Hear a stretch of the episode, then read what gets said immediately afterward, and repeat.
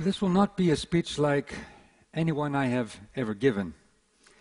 I will talk to you today about the failure of leadership in global politics and in our globalizing economy. And I won't provide some feel good, ready made solutions, but I will in the end urge you to rethink, actually take risks, and get involved in what I see as a global evolution of democracy. Failure of leadership. What is the failure of leadership today? And why is our democracy not working? Well, I believe that the failure of leadership is the fact that we have taken you out of the process. So let me, from my personal experiences, give you an insight so that you can step back and maybe understand why it is so difficult to cope with the challenges of today and why politics is going down a blind alley. Let's start from the beginning. Let's start from democracy. Well, if we go back to the ancient Greeks, it was a revelation, a discovery that we had the potential together to be masters of our own fate, to be able to examine, to learn, to imagine, and then to design a better life. And democracy was the political innovation which protected this freedom. Because we were liberated from fear so that our minds, in fact, whether they be despots or dogmas, could be the protagonist. Democracy was a political innovation that allowed us to limit the power, whether it was of tyrants or of high priests, their natural tendency to maximize power and wealth. Well, I first began to understand this when I was 14 years old. I used to, to try to avoid homework, sneak down to um, the living room and listen to my parents and their friends debate heatedly. You see, then Greece was um, under control of a very powerful establishment which was strangling the country. And my father was heading a promising movement to reimagine Greece, to imagine a Greece where freedom reigned and where maybe the people, the citizens, could actually rule their own country. I used to join him in many of the campaigns, and uh, you can see me here next to him. I'm the younger one there to the side.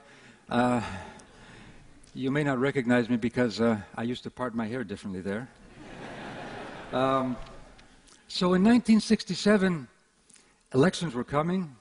Things were going well in the campaign. The House was electric. We really could sense that there was going to be a major progressive change in Greece. Then one night, military trucks drive up to our house. Soldiers storm the door. They find me up on the top terrace. A sergeant comes up to me with a machine gun, puts it to my head, and says, Tell me where your father is, or I will kill you. My father, hiding nearby, reveals himself and was summarily taken to prison. Well, we survived, but democracy did not. Seven brutal years of dictatorship, which we spent in exile. Now, today, our democracies are again facing a moment of truth. Let me tell you a story. Sunday evening, Brussels, April 2010. I'm sitting with my counterparts in the European Union. I had just been elected Prime Minister, but I had the unhappy privilege of revealing a truth that our deficit was not 6%, as had been officially reported only a few days earlier before the elections by the previous government, but actually 15.6%.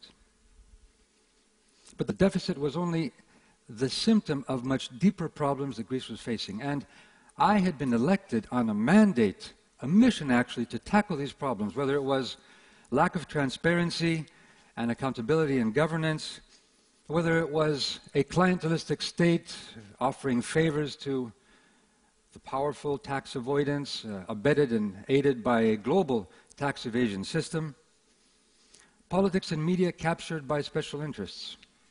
But despite our electoral mandate, the markets mistrusted us. Our borrowing costs were skyrocketing, and we were facing possible default. So I went to Brussels on a mission to make the case for a united European response, one that would calm the markets and give us the time to make the necessary reforms. But time we didn't get. Picture yourselves around the table in Brussels. Negotiations are difficult, the tensions are high, progress is slow, and then 10 minutes to 2, a, prime minister shouts out, We have to finish in 10 minutes. I said, Why? These are important decisions. Let's deliberate a little bit longer. Another prime minister comes in and says, No, we have to have an agreement now because in 10 minutes the, market, the markets are opening up in Japan and there will be havoc in the global economy. We quickly came to a decision in those 10 minutes. This time it was not the military, but the markets that put a gun to our collective heads. What followed were the most difficult decisions in my life. Painful to me, painful to my countrymen, imposing cuts, austerity, often on those not to blame for the crisis. With these sacrifices, Greece did avoid bankruptcy and the Eurozone avoided a collapse. Greece, yes, triggered the Euro crisis, and some people blame me for pulling the trigger. But I think today that most would agree that Greece was only a symptom of much deeper structural problems in the Eurozone, vulnerabilities in the wider global economic system.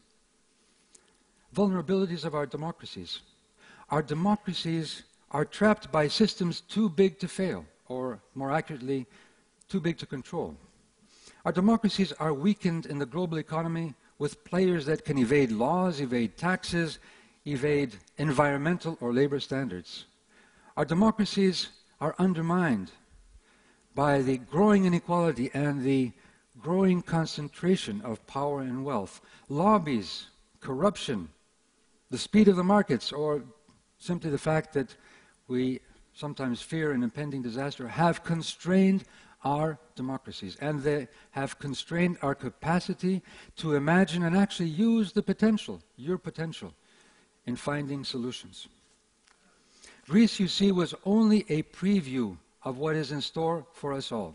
I, overly optimistic, had hoped that this crisis was an opportunity for Greece, for Europe, for the world to make radical democratic transformations in our institutions. Instead, I had a very humbling experience. In Brussels, when we tried desperately again and again to find common solutions, I realized that not one, not one of us had ever dealt with a similar crisis. But worse, we were trapped by our collective ignorance. We were led by our fears. And our fears led to a blind faith in the orthodoxy of austerity. Instead of reaching out to the common or the collective wisdom in our societies, investing in it to find more creative solutions, we reverted to political posturing. And then we were surprised when every ad hoc new measure didn't bring an end to the crisis. And of course, that made it very easy to look for a whipping boy for our collective European failure. And of course, that was Greece. Those profligate, idle, Ouzo swilling, Zorba dancing Greeks, they are the problem.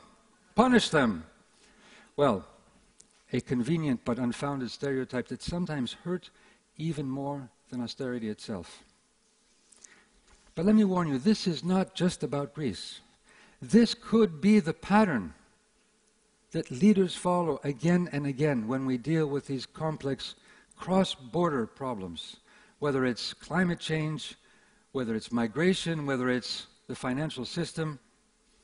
That is abandoning our collective power to imagine our potential, falling victims to our fears, our stereotypes, our dogmas taking our citizens out of the process rather than building the process around our citizens. And doing so will only test the faith of our citizens, of our peoples, even more in the democratic process.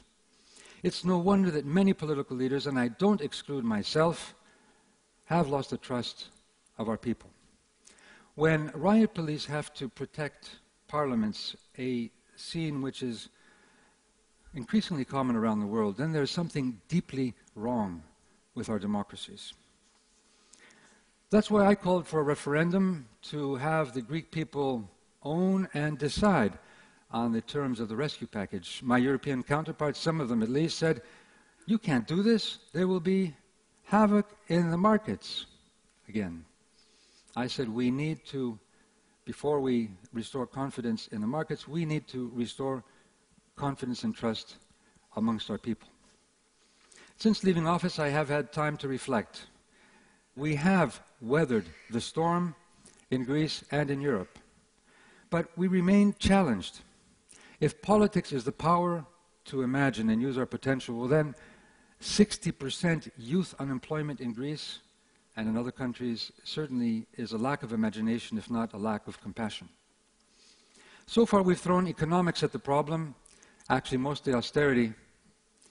And certainly, we could have designed alternatives, a different strategy, a green stimulus for green jobs, or mutualized debt, eurobonds, which would support countries in need from market pressures.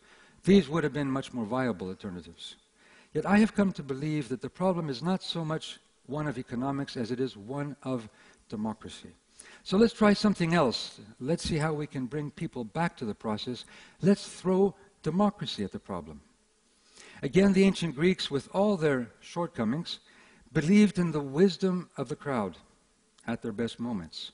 In people we trust, democracy could not work without the citizens deliberating, debating, taking on public responsibilities for public affairs. Average citizens often were chosen for citizen juries to decide on critical matters of the day. Science, theater, research, philosophy, games of the mind and the body, they were daily exercises. Actually, they were an education for participation, for the potential, for growing the potential of our citizens. And those who shunned politics, well, they were idiots. You see, in ancient Greece, in ancient Athens, that term originated there.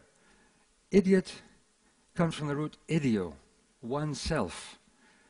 Person who is self centered, secluded, excluded, someone who doesn't participate or even examine public affairs. And participation took place in the agora, the agora having two meanings both a marketplace and a place where there was political deliberation. You see, markets and politics then were one, unified, accessible, transparent, because they gave power to the people. They serve the demos, democracy. Above government, above markets, was the direct rule of the people. Today we have globalized the markets, but we have not globalized our democratic institutions.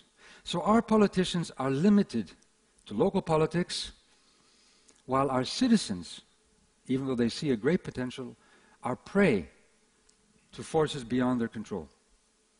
So, how then do we reunite the two halves of the agora? How do we democratize globalization? And I'm not talking about the necessary reforms of the United Nations or the G20. I'm talking about how do we secure the space, the demos, the platform of values, so that we can tap into all of yours, your potential. Well, this is exactly where I think Europe fits in. Europe, despite its recent failures, is the world's most successful cross border peace experiment. So let's see if it can't be an experiment in global democracy, a new kind of democracy. Let's see if we can't design a European agora, not simply for produce and services, but for our citizens, where they can work together, deliberate, learn from each other, exchange between art and cultures, where they can come up with creative solutions. Let's imagine that uh, European citizens actually have the power to vote directly for a European president, or citizen juries chosen by lottery which can deliberate on critical and controversial issues. A European wide referendum where our citizens, as the lawmakers, vote on future treaties. And here's an idea. Why not have the first truly European citizens by giving our immigrants not Greek or German or Swedish citizenship, but uh, a European citizenship. And make sure we actually empower the unemployed by giving them a voucher, a scholarship, where they can choose to study anywhere in Europe. Where our common identity is democracy. Where our education is through participation. And where participation builds trust and solidarity rather than exclusion and xenophobia. Europe of and by the people. A Europe, an experiment in deepening and widening democracy beyond borders.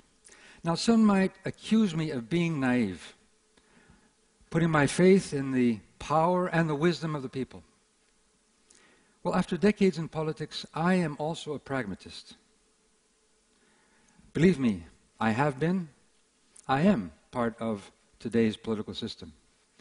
And I know things must change. We must revive politics as the power to imagine, reimagine, and redesign for a better world. But I also know that this disruptive force of change won't be driven by the politics of today. The revival of democratic politics will come from you, and I mean all of you.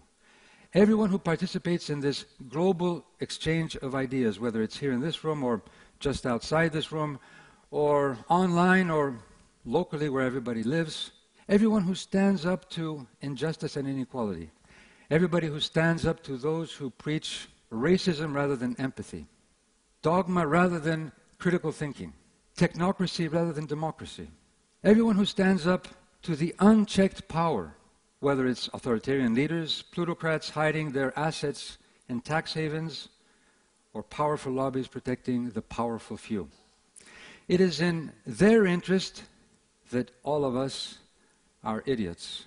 Let's not be. Thank you.